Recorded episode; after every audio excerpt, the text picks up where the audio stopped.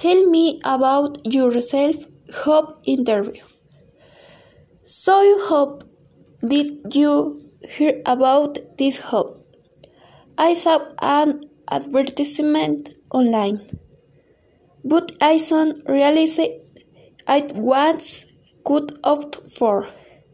I decided to take the path of a software developer. It helped me build a portfolio of projects. What are your strengths?